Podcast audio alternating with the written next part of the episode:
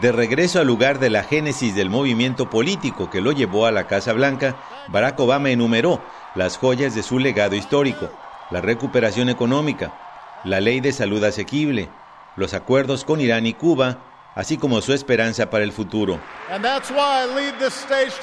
Dejo el escenario aún más optimista sobre este país que cuando empezamos, porque sé que nuestro trabajo no solo ha ayudado e inspirado a muchos estadounidenses, especialmente a muchos jóvenes que creen que pueden hacer la diferencia. Pero en Washington el clima de polarización entre demócratas y republicanos continuaba tan enrarecido como siempre, especialmente durante la audiencia de confirmación del senador Jeff Sessions como procurador de justicia, donde dijo que no se opondría a la eliminación de DACA y prometió combatir a narcos, pandilleros y violadores de la frontera.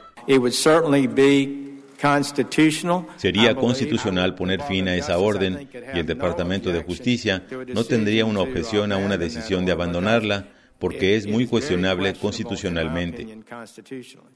A lo largo de dos días de sesiones, inmigrantes y activistas de organizaciones como la Unión Nacional de Libertades Civiles, ACLU, y la Asociación Nacional para el Avance de Personas de Color expresaron su profunda preocupación por la nominación de Sessions al más alto cargo de aplicación de la ley del país. Oscar Vázquez, un dreamer que logró naturalizarse estadounidense, graduarse de ingeniero y que decidió enlistarse en el ejército para participar en dos giras en la guerra de Afganistán, resumió el sentimiento de los inmigrantes y de quienes critican que Sessions se ha opuesto o bloqueado todas las iniciativas de reforma migratoria.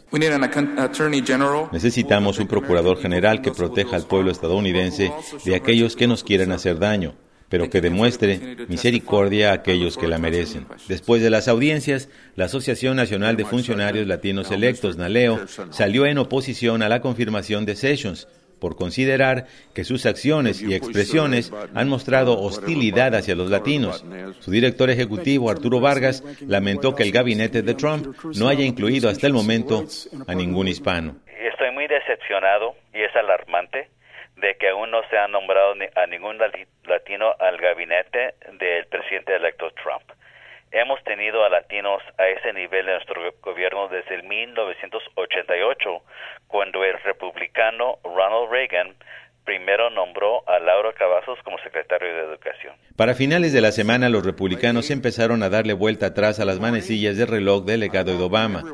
Por 51 votos a favor y 48 en contra, aprobaron una resolución presupuestal que permitirá desmantelar Obamacare, aunque no cuentan con una legislación de reemplazo. Desde Nueva York, en su primera rueda de prensa como presidente electo, Trump dejó en claro que su misión es desmantelar las políticas del primer presidente afroamericano.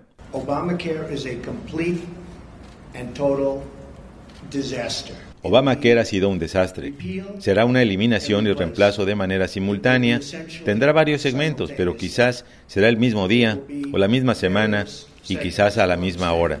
Obamacare es problema de los demócratas.